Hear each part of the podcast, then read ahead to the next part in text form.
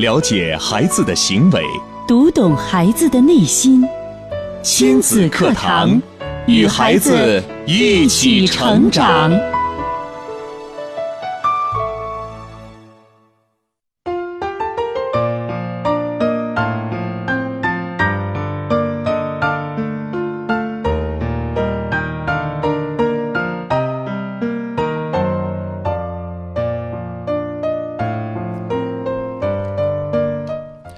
亲子课堂，做智慧父母。北京时间十点零三分，欢迎各位在这时间准时打开收音机，锁定频率，收听由郑州人民广播电台为您制作播出的亲子教育节目《亲子课堂》。我是主持人袁明阳，我是主持人郑华。是的，提醒大家收听亲子课堂，除了可以通过。广播的方式在中波和调频锁定我们的频率收听之外，您还可以登录郑州广播在线或新浪微电台在线收听。手机用户还可以下载喜马拉雅客户端来收听。在我们的微信公众平台上面，您还可以直接回复“亲子课堂”进入我们的微站进行在线收听。嗯，那在节目当中呢，也欢迎朋友们通过以下这几种方式和我们取得联络。您可以在微博平台找到迪兰路言，在新浪微博找到迪兰路言亲子课堂，我们今天的话题帖下跟帖留言，也可以在我们的公众平台呢，呃，微信平台上找到我们的亲子课堂的公众平台和我们互动聊天。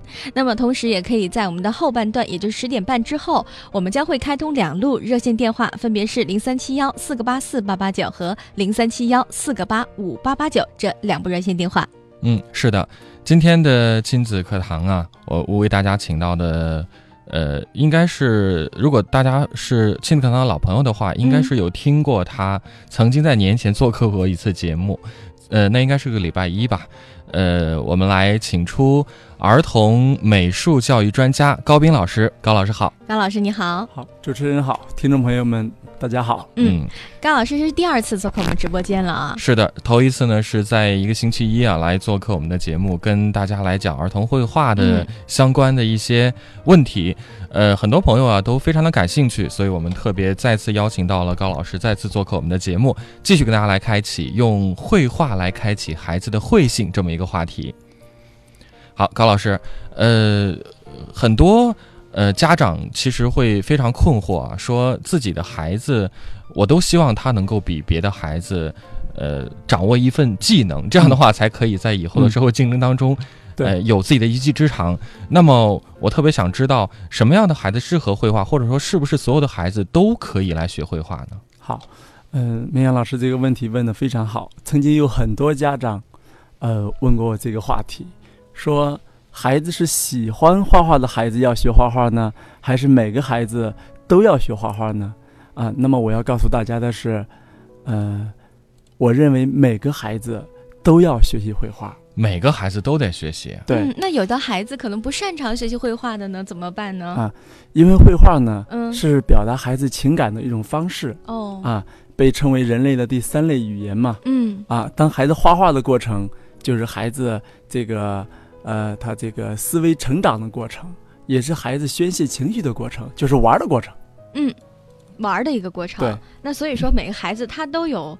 这个玩儿的这样的一个状态天性，所以说对于孩子来说，画画也应该是非常简单的事情。可是可能有的孩子他就不是很喜欢画画。那作为家长的，就是我们来说，可能对孩子选择，哎，要让他学音乐啊，或者学习画画啊，可能会根据孩子说，哎，他喜欢什么去培养什么。那今天高老师给出了这个观点呢，就是所有的孩子都应该去学习画画。对对啊，对这个画画呢是要去学习吗？还是孩子自己就可以？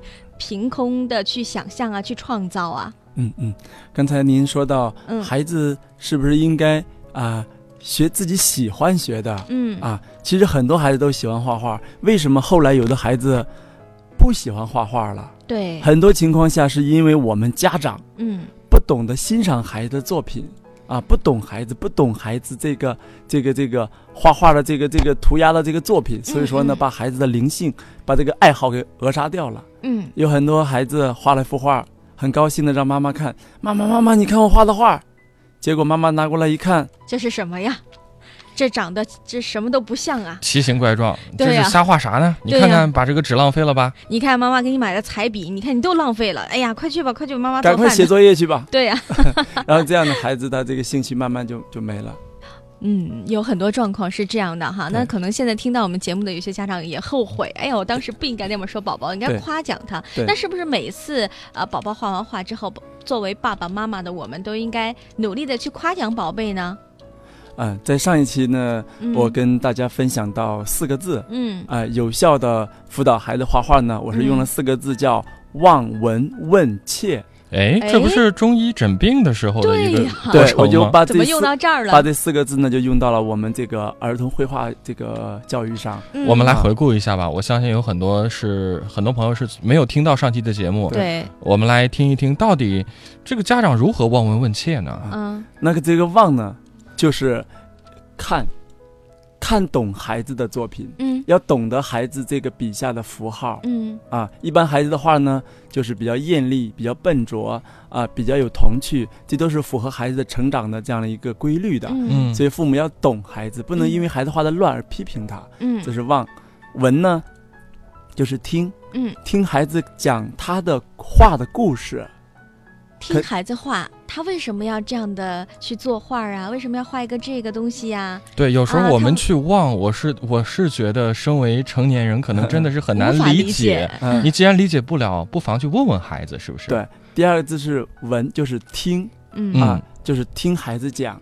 很多孩子呢，他能够把他的话呢讲的是。非常的有意思啊！这其实可能又一次开动了孩子的创造力和想象。太好了，对，是这样的。望闻问，那么问的就是刚才明阳老师讲的啊，看不懂的时候我们就问：哎，宝贝，你这画的是什么呀？嗯，你这为什么要这样画呢？嗯，啊，你在给妈妈讲什么故事吗？嗯，然后问的时候，孩子会给我们讲啊。第四个字是切，切就是在中医里面叫拔脉的意思。对，那这个时候呢，就是说您认为孩子哪地方画的好，您可以跟他。跟他鼓励一下，告诉他，儿子，我感觉你这个地方画的非常的美，特别有想象力。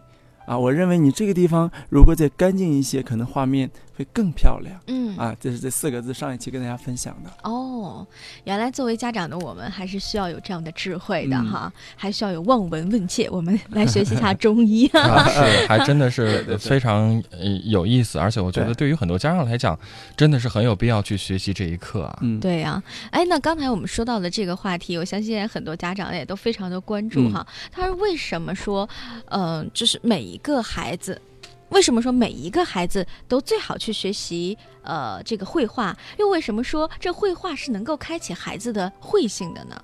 这个是我们今天的这个主题啊，高老师。那这个主题你能不能跟我们大家再就是做一下解释？刚才我们在节目一开始就在讲，哎，什么样的孩子学习什么样的绘画？那现在我们可能想和大家共同来分享就是这一点。嗯嗯嗯嗯，刚才您谈到怎么样用绘画开启孩子的慧性。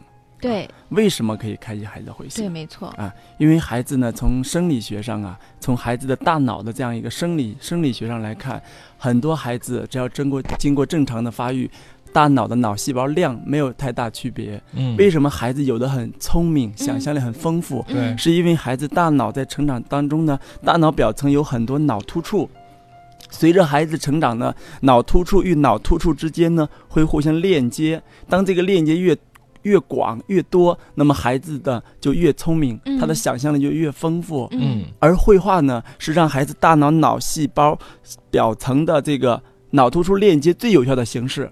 所以说呢，可以开启孩子的慧性。那么具体怎么来做呢？那今天我再给大家分享四个字，从四另外四个字来给孩子这个绘画的正能量。嗯，啊，那这四个字呢，我是从这四个方面的。第一个是身、心、灵。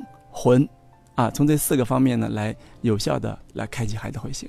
身、心、灵和魂，对这四个方面，那怎么说呢？身怎么说？好，身呢，就来源于孩子身体的体验，把这种身体体验的感受用画笔记录下来。身体的体验，比如说，嗯，我们带着孩子去旅游。爬山，嗯，做游戏，啊，去去，这个呃烤肉等等这些所有的活动呢，然后经过有效的引导，让孩子用画笔记录下来，嗯，哎，再比如说生活中的吃饭、刷牙、嗯、睡觉等等啊，把这些身体的体验呢，啊，作为父母来说都可以引导孩子，让他用画笔记录下来，啊。所以说我建议呢，家长和老师呢，如果有机会的话呢，一定要多带孩子呢到大自然当中去体验，然后进一步的引导和鼓励。嗯啊，身体的体验，这就是第一个字“身”哦，身体的体验，我明白了。那就是说，嗯，孩子日常生活当中所经历的这些事情，家长和老师都可以有效的引导孩子，把这个事情的过程啊，他的感受啊，通过画笔来体现在我们的这个画幅上面。对对对对哦，身，这是第一步，身。对那。第二步呢？第二步呢是身心，心啊心。对，嗯嗯，就是一个孩子呢，心灵才能手巧嘛。心灵手巧，对，这是我们经常说到的。对对，所以说我们要提高孩子这个心智，提高孩子心的力量。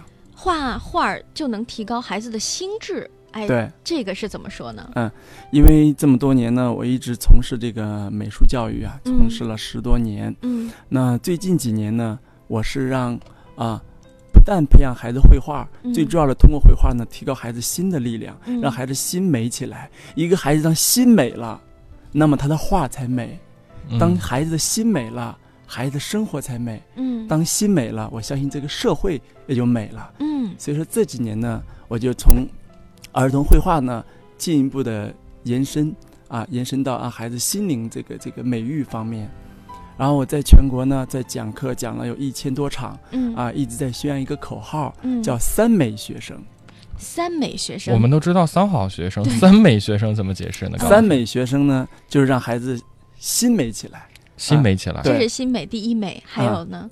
这个三美，嗯，钟华老师，我不知道您有没有听过一个词叫“五讲四美有啊，”啊？那，个时候经常会讲这是我们五讲四美，是我们那个在七八十年代的时候嗯最最在非常火的一个词儿，没错。对吧？嗯，那嗯您知道这个四美是什么吗？哎呦，呃，心灵美、语言美、行为美、环境美，哎呀，太棒了！我真的要为您鼓掌了。这暴露年龄了呀，郑华。没有，这是我的助手比较迅速，明阳同学第一时间找到了这个对应答案啊哎。呦哎呦，你嗯太厉害了！嗯，其实那个时候，像像那个年代是很嗯很很很这个非常火的一个词儿，一个口号吧。对嗯对，啊，但是现在可能会提的会少一些。然后我也采访了很多教育工作者，很很多人都不知道五讲四这个四美四美是什么嗯啊，所以两位主持人太了不起了啊！语言美、行为美、心灵美，还有环境美。环境美呢，包括我们十八大的时候，我们的总书记提出了“美丽中国”，嗯嗯，天蓝地绿、山清水秀，嗯其实也是环境美啊。那么我认为环境要想美的话，人我们的心要先美起来。嗯啊，所以说我就在全国展开了一个争做三美学生，就是语言美、行为美和心灵美，嗯并且又给这个哦美呢，又提出了一些标准哦啊。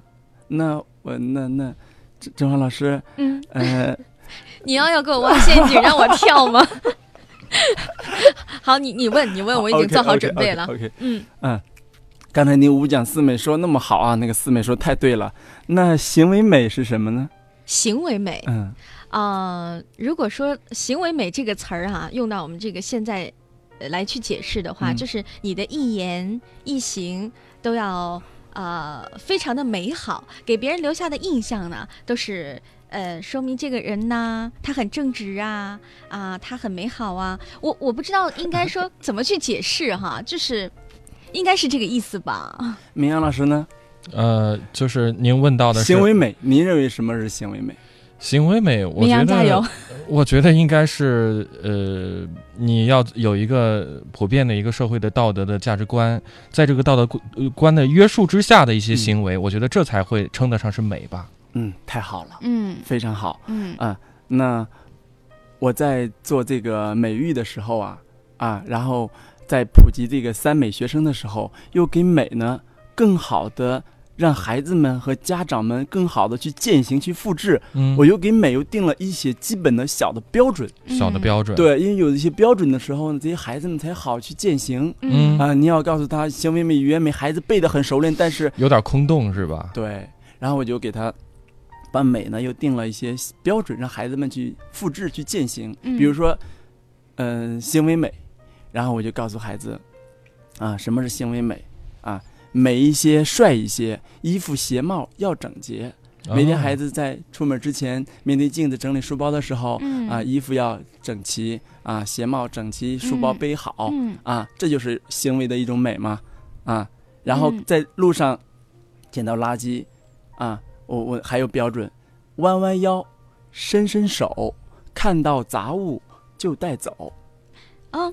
还是很押韵的啊啊，也体现了确确实实体现了行为美的一个标准。对，所以说，凡是听过我课的孩子呀，啊，我这听过我课的这些家长啊，都在践行着这个三美学生、三美公民。嗯，无论走到哪儿啊，只要是听我高老师讲课的这个孩子们，只要看到垃圾，都会啊，已经养成了习惯，弯弯腰，弯动词指导行动啊，伸伸手动词伸。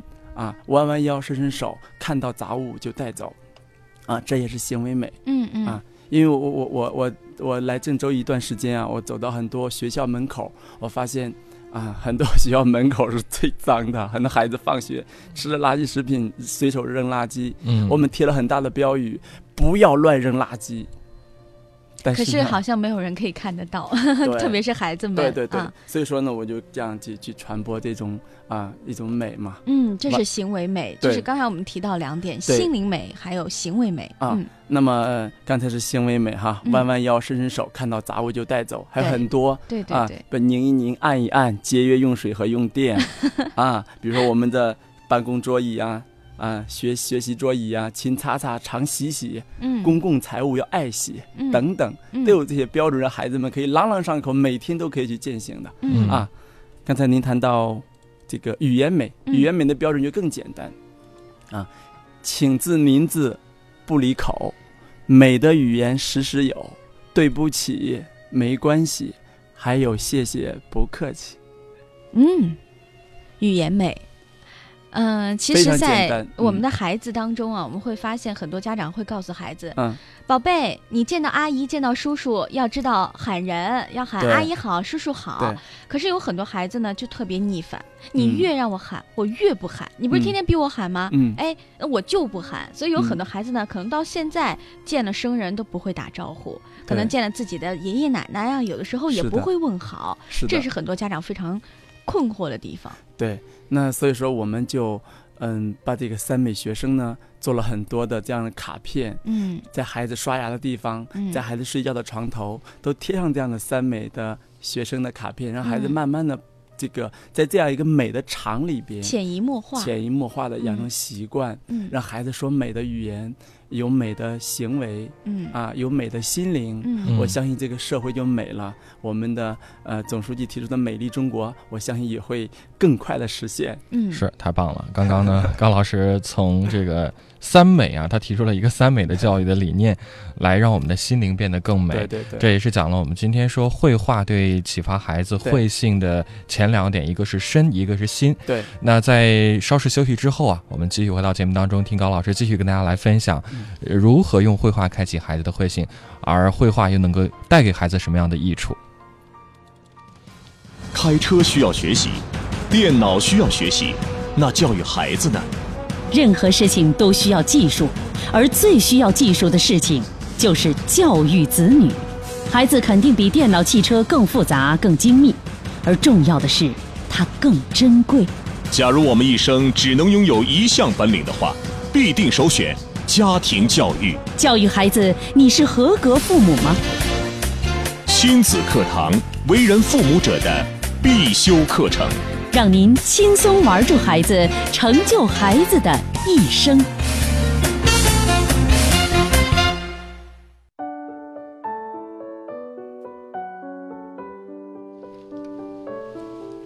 好，十点二十三分，欢迎继续回到正在为您直播的亲子教育节目《亲子课堂》节目当中。今天的亲子课堂呢，郑华和明阳为大家请到的是儿童美术教育专家高斌老师，跟大家来讲如何用绘画开启孩子的慧性。在上半段的节目当中呢，高老师就这个绘画能够带给孩子这个身心方面的积极作用啊，来跟大家做了分享。那刚刚说到，其实是有四点，还有一个是呃。灵，还还有一个是魂。对，我们来来就是了解一下，就是灵这方面，我猜一下吧，先，嗯，灵是讲让孩子变得更有灵气、更有灵性吗？您太棒了。从字面上去理解，你充分的获得了灵性的启发。对，从字面上理解的话，应该就是更有灵性、更灵活、更灵巧。对，但是我见到很多孩子呢，嗯嗯，最宝贵的这些灵性和灵气呢，却被很多家长不断的给扼杀了。怎么说呢？嗯嗯，有的孩，我曾经见过这样的孩子哈，有有的很多孩子，有一次我见了一个孩子。然后在那儿在在吃饭的时候，这孩子在吃拉面，吃的胖胖的。嗯啊，我说，那个你有什么理想呀？嗯，哎，问我妈去吧。啊啊，问我妈去。啊，我说那你，嗯，这个你自己没有吗？嗯，哎，我妈知道。啊，就是一切都是问妈妈。嗯啊，而自己却没有任何的想法。啊，那。我还看到很多孩子，特别是很多大一点的孩子，像做高中生啊，嗯，你很多从学校出来戴个眼镜啊，有很多有一部分孩子目光呆滞，确实没有没有太多的灵性。那么我我是建议孩子呢，在小的时候，作为父母一定要保护孩子的这个灵性。怎么保护呢？就是六个字，六个字，对，一定要保护孩子的求知欲和好奇心。求知欲和好奇心，就是不要把孩子的这两方面的给扼杀掉。对，这两方面的特性给扼杀掉。对，那可是我觉得，身为家长的我们，可能都不会主动的去迫害孩子的求知欲和好奇心啊。嗯，他可能会更多的让孩子，哎，你可以去呃多发掘一些知识啊。比如说，你问妈妈，可能妈妈有些问题回答不上来，你可以问老师。嗯，对这个方面，我们我们应该怎么做呢？家长们，举个例子哈。嗯。啊，那么刚才咱谈到绘画的这样一个话题，嗯啊，嗯，其实比如说在厨房了买了很多这个这个蔬菜，嗯，很孩子有的小朋友会问到，哎，妈妈这个这个南瓜好大呀，这个妈妈就可以问一句，哎，你感觉它它像什么呀？啊，你有什么好的想法和创意吗？啊，这个时候呢，啊，家长记住一句话，叫陪伴孩子进入他的童话世界。就能够有效的开启孩子回性灵性哦啊，就是家长不要太固守成规的，还待在自己的成人的世界，觉得孩子应该像自己这样靠。说你别幼稚了，那那就是个南瓜嘛。对，然后孩子可能会马上就会展开想象哦。那那这个时候如果有机会有机会的话，你可以给孩子准备笔和纸。嗯，孩子可能一个大南瓜房子，一个有有有有公主又有什么这个王子了，一个大南瓜的一个南瓜房子的世界啊，呃，又出来了。这就是要培养孩子的灵性，陪伴孩子进入他的童话世界哦，让孩子无限的去去去去想象啊，是这样。明白了，其实这个这个环节当中的关键点就是家长一定要和孩子他们的这个身心状态保持一致，对，不要让自己成为一个。大人的或者是成年人的这样的一个世界，引导孩子走进自己的世界，去禁锢孩子的思维和思想。对，没错。啊，嗯，因为这么多年从事教育呢，很多很多讲课也讲的家长，听课的家长也特别多，很多家长都问我一句话，嗯，说高老师，这个为什么任何孩子只要见到你，只需要三分钟时间，立马获得。无比的自信，嗯。啊，马上获得无比的创作欲望，嗯，这是为什么呢？你是怎么做到的呢？嗯，你是怎么教孩子的呢？快给我们透露一下。我说，嗯，其实我也教不了孩子什么，嗯，任何人都教不了孩子什么，因为在我眼里边，我认为孩子本身就是好的。嗯，本身就是美的，嗯，本身就是有灵性和灵气的，嗯，我只不过用我的眼睛不断发现孩子好的地方，孩子美的地方，孩子有灵性的地方，结果孩子就不断的把好的、把好的、把美的不断的拿出来，结果孩子就越来越好了，孩子就越越来越有自信了。嗯，太棒了，这也是告诉我们家长的一个道理。对，我觉得其实呃，高老师讲的这些，去保护孩子的求知欲和好奇心，也是尊重了孩子自然发展的一个规律。只要掌握好了规律，我相信孩子一定会就是按照他自有的方式啊，去有自己的一片天空。没错，我们这讲的是灵灵的方面，最后我们要说说魂了。这个魂其实我倒觉得有点难理解，高老师。这个魂呢？嗯，对于孩子来讲，我认为一个孩子，特别是童年的时候，他的快乐，嗯，就是孩子的啊，就是教育孩子的一个魂，嗯哦，因为孩子不乐着，一切都是负担；凡是孩子得乐着，一切都是享受。所以我感觉孩子在早期呢，培养快乐的人，嗯，可能是教育的魂所在。哇，是我我其实。特别就是有感触啊！高老师说到这些，我觉得我纵观我的学生时代，我都觉得好痛苦，因为 学业的压力啊，我觉得好像很很难去说有什么事情特别快乐，很少，也不是说没有，嗯，而就是好像传统的教育、家庭教育、学校教育给我们带来的也都是这样的，就是学习成绩是非常重要的，是首要的，就是你学习好，其他的都无所谓，家人可以帮你代劳。但是我会觉得，可能真的是不快乐。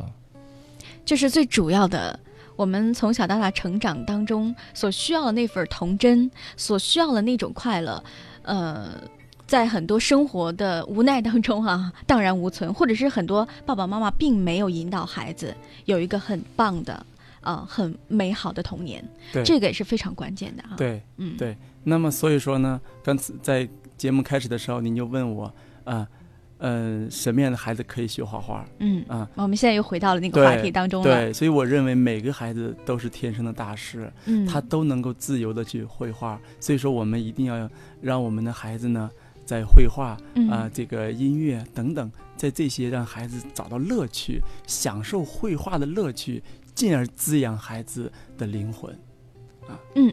给孩子一个美好的天堂，快乐的天堂。好的，我们来看一下时间，北京时间的十点三十分了。现在您所收听的是我们的亲子教育节目《亲子课堂》。今天在节目当中呢，为您邀请到的是高斌老师，和大家共同来分享和讨论的这个话题呢，就是绘画。如何利用绘画来开启孩子的绘性？那也欢迎各位家长啊，可以参与到我们的节目当中哈。那一会儿呢，在十点半之后，我们将会为大家开通两路热线电话，分别是零三七幺四个八四八八九和零三七幺四个八五八八九。也欢迎您就自己在亲子教子方面出现的一些问题啊、困惑哈，拨打电话过来。好了，那我们先进一段广告，广告之后接着回来。亲子课堂。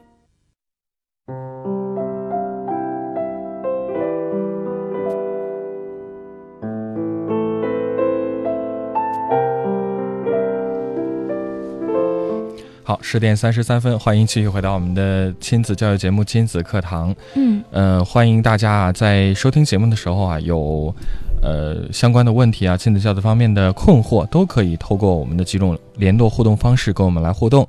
您可以在新浪微博搜索“迪兰路言亲子课堂”，找到我们的话题帖，直接跟评论；也可以在我们的微信公众平台上面留下语音或文字。我们的微信账号是“亲子课堂八八九”，亲子课堂汉语拼音全拼八八九阿拉伯数字。我们的热线电话已经为您开通了，零三七幺四个八四八八九和四个八五八八九，四个八四八八九和四个八五八八九。呃，今天高斌老师跟大家来聊的是如何用绘画开启孩子的慧性。我们也看到有朋友在微信上留言了，这是幸福妈咪，她想问一下高老师啊，她说孩子多大开始学习绘画比较好？她说我家孩子三岁了，现在开始学，早不早啊？三岁的孩子呢，其实这个时候正是孩子的一个，呃，绘画的一个启蒙期，嗯，也是孩子的一个涂鸦的阶段，啊，这个阶段呢，呃，家长可以在家里边儿给他开辟一个绘画的这样的一个环境，嗯，哎，给他提供好纸和笔，嗯，不要有太多的干涉，只要引导让孩子自由随便的去表现就可以了，嗯嗯，再大一点到四岁多，啊，就可以。嗯，如果遇到好的教这个老师啊，教育机构呀，也可以让孩子去去体验一下，嗯啊，对孩子成长一定有很大的帮助。远点儿又问了一个比较这个具体的问题，他说问几岁开始系统的学习绘画最好？系统的学习，系统的学习，嗯嗯，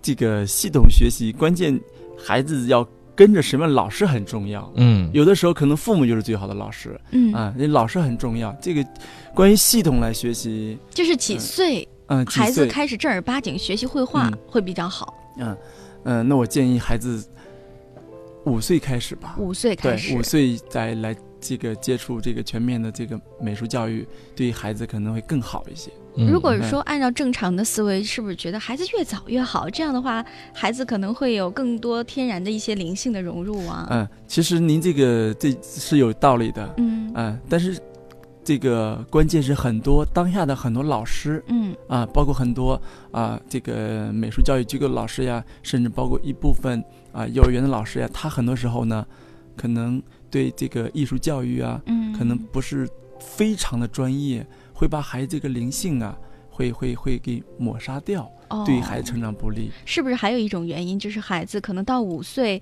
开始再去学习绘画的时候，可能绘画当中也蕴含了一些技巧，可能到五岁他能够更好的掌握。对，如果再小一些的话，他可能不会那么理解。对对对，可能老师引导的时候，或者是呃哪一句话说的不到位啊，可能孩子这个兴趣就没了。嗯嗯。因为我接触很多孩子都是这样的，说我很喜欢画画，但是我。不喜欢学画画。嗯，我讨厌学画画，就像孩子们喜欢音乐，我都不喜欢学钢琴，都不喜欢学乐器。更多的是孩子说，我我讨厌哪个老师。是的，是的，是的。嗯，他是喜欢画画，讨厌写作业。学，对，是是是。好，这就是一个问题啊。是我们接着来看看啊，这是。呃，朵儿妈她说第一次听亲子课堂节目啊，要欢迎你新听众。她说作为一个九个月女宝宝的妈妈，希望多听一些这个阶段孩子的教育。您只要每天都准时收听，我们其实亲子课堂啊，呃。跟大家一直在讲，孩子的关键的黄金教育期就是在零到三岁，嗯，包括零到六岁，嗯，我们也会就是着重的将这个阶段孩子的教育的相关的这个知识啊和问题在节目中跟大家来分享，呃，当然也建议您不妨有时间的话，可以在网上找找看我们亲子课堂之前的节目的录音，我相信对您也一定非常有帮助。嗯，好嘞，那我们再来看看其他朋友哈，这个朋友来看一下。呃，宝妈，她说：“你好，高老师，您朗朗上口的小提示哈，小提醒，可不可以再透露一些？刚才没听过瘾，对，或者是没记住关于行为美的那些呃小顺口溜啊什么的。对，好啊，那我再好，呃，语言美哈，语言美，请字您字不离口，嗯，美的语言时时有，嗯，对不起没关系，还有谢谢不客气。”啊，太棒了！嗯，那行为美呢？美一些，帅一些，衣服鞋帽要整洁，弯弯腰，伸伸手，看到杂物就带走。嗯，勤擦擦，常洗洗，公共财物要爱惜，拧一拧，按一按，节约用水和用电。啊，这是行为美。嗯嗯，还有心灵美。心灵美呢是。爱祖国，爱家人，同学朋友要关心。嗯，忠和孝要做到，诚实守信很重要。嗯，啊，还有是，嗯，美育丑会辨别，正己化人促和谐。嗯，啊，等等，有机会给大家啊更多的分享。确实是哈。嗯，很棒。好，那我们还看到有一些家长在问哈，说这个您是否会开设绘画班呢？想问高老师是否会开设绘画班？嗯，绘画班，我是在外地区，呃，有有我做了很多的这个艺术教育的机构。嗯啊，郑州呢，嗯，这个暂时还没有没有。没有开啊，不过会有一些家长呢，会找到会找到高老师，会给他们做一些建议和指导吧。嗯，好，嗯，这个原点就问了呀，说怎样去看去鉴别绘画机构是否合适呢？嗯，这是一个比较专业的问题了。对，怎么鉴别说这个？因为我们知道这个社会上的各种各样的儿童绘画培训机构特别多，对，鱼龙混杂，我们怎么去鉴别？嗯，而怎么去选适合孩子的机构？好，那第一个呢，家长可以去。听课陪伴孩子，啊，如果连您都喜欢这个老师，我相信孩子一定喜欢那个老师。嗯，啊，第二个呢，听孩子跟你分享，孩子每天回来跟你滔滔不绝，孩子很快乐。嗯，啊，证明这个机构呢能够给孩子带来乐趣。嗯嗯，就是看看孩子的反应哈，就如果孩孩子很开心就可以。其实那如果说到这儿的话，我觉得学画画是一个。很开心的过程。嗯，可能在这个过程当中，真正老师会不会教给我们宝宝什么样的专业的技巧，他已经变得不是那么重要了。重要的就是宝宝在这个过程当中，他发现了什么，他学到了什么，他感受到幸福了没有，他感受到快乐了没有，是这样吗？对对对，这这是我们最主要的一个标准，衡量标准。对对，所以说我刚才讲到，孩子就是贴身的大师嘛。嗯啊，然后我。原来教这个儿童画国画比较多，国画也被称为咱的中国三大国粹之一。嗯嗯啊，在去年一三年的十二月。呃，我曾经辅导的孩子画的国画作品，作为国礼送给那个尼泊尔总统亚达夫，还有斯里兰卡总统，然后都接见我们的孩子和家长，嗯，然后去接受我们孩子的国画的这样的一个啊这个礼品的馈赠。哇，听起来真的是让人心潮澎湃哈。那这个国画儿在选择学习的话，那是不是对孩子有年龄上的要求呢？嗯，国画来说。五岁之后就可以学习国画了。五岁之后，国画，嗯，毛笔吗，墨汁呀，颜料啊，嗯，哎，嗯，只要引导正确，孩子都能成为小画家。这是他通过自己的一些学习呀，对，然后都能够很轻松的掌握。是的。哎，我一直就是觉得国画很神秘，嗯，我就觉得国画一定是那种大师 才能画得出国画。嗯，啊，就是。那我替郑华问一下吧，高老师，像郑华这个年纪还能学吗？讨厌。嗯，没问题，没问题。其实只要喜欢，这个年纪不是问题。是的。嗯哼。对。就是什么什么样的年纪都可以来学习国画。对的。那这个国画难掌握吗？嗯。很简单，很简单，呃，学学很简单，学好，嗯，就是简单，就是入门简单，入门简单，但是想提升啊，有一定的水平和造诣是比较难的。对呀，你像振华老师，嗯呃，你没有三十分钟，我就让你能够画一幅非常漂亮的国画。三十分钟，我最早是教三到五岁孩子画国画的。哦，啊，在十几年前我就带，现在我培养的很多孩子，现在都已经在国外搞画展，有的在清华美院啊。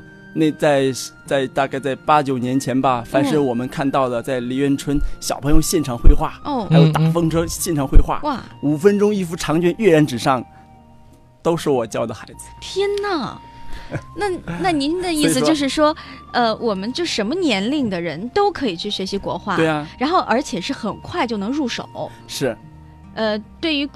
个个人的基本要求没有什么要求，嗯，画画就是玩嘛，画画就是玩。我突然间有有一些想去学的冲动，袁明阳同学，可以啊，我我确实很想体验体验一下哈，就那种画国画的时候那种感觉。太好了，我们。郑州电台亲子课堂的一位画家马上就要诞生了。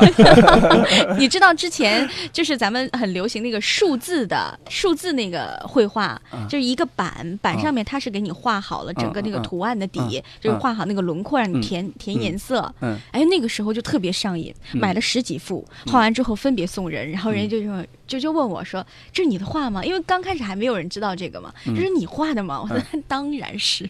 然后后来大家才知道，哦，原来那是填图。就是涂色而已，对，那个就很快乐，对，那也很简单，那个就很快乐了。对，那如果你学会用自己的这个融入自己想法想法，然后这个描绘的话，你会更快乐。哎，别说，呃，刚才说到这一点哈，我突然间想到，除了这个绘画能够开启孩子的灵性之外，我觉得这个绘画也会给人们带来一些这个快乐，包括给大家找到一个途径。就可能会现在生活压力越来越大，我们生活当中也会遇到这样或那样的不快，有很多朋友可能会跟朋友去聊天呢，已经解决不了自己心心里的那种困惑哈，啊，所以我们可能用绘画这种方式和模式，也能找到另外一种快乐。对的。啊，这非常棒哈！是我们来看看，嗯，听众的问题啊。漫步天河还是呃问到了关于如何选培训机构的问题。他说，我家女儿六岁了，非常喜欢画画，由于不知道如何为宝宝选择培训机构，所以一直是在家随便画。呃，还是想问高老师如何为孩子选班。另外就是六岁的女孩学什么画更好？还有孩子课外学习的话，如何系统学习呢？啊，看家长都比较关心啊，如何系统学习？嗯，啊，啊，怎么样选培训班儿，系统学习？对，还说六岁的女孩学什么画更好？啊，六岁的孩子呢，嗯，一般像我们郑州市啊，很多可能教儿童国画的比较少哈。嗯，那我建议儿童国画，还有孩子的一些，比如说线描啊，啊，油画棒啊。嗯，这个水粉、水彩啊，等等，都很适合孩子去体验。对，其实我倒觉得六岁的女孩，她其实已经有比较强的独立意识了。她自己喜欢什么，让她去学什么，反倒更好。是的。好，再来看看，这是王秀娟，她说我们选不到合适的机构和老师。我朋友的孩子的兴趣啊，就被老师扼杀了。我的孩子现在都不敢送去。看来还。真的是，我们发现好像现在社会上一些这个培训机构啊，老师们好像更多的去注重技能的培养，却忽略了要去呵护孩子的天性和兴趣出发，反倒是让本来有兴趣的孩子对，因为可能不喜欢这个老师的教教育方法，反倒去失去了这门兴趣，很可惜。这也是我最痛心的地方。我看到很多孩子很有很很有天赋，结果都慢慢的没兴趣了。嗯啊。那我是怎么？一般来说，任何孩子只需要三分钟，我就能让他获得自信和创作灵感。啊，首先，我我我是怎么做的呢？嗯，见到一个孩子，他这手一伸过来，嗯，啊，先摸摸小手，嗯，这一摸就是一个天才的手啊，一摸就是画家的手，嗯，啊，然后呢，再给孩子耳旁说上几句话，好了，孩子马上，啊，就是开始。您一般会说些什么？嗯，那这这一般人都不告诉他 啊，这是个秘密啊。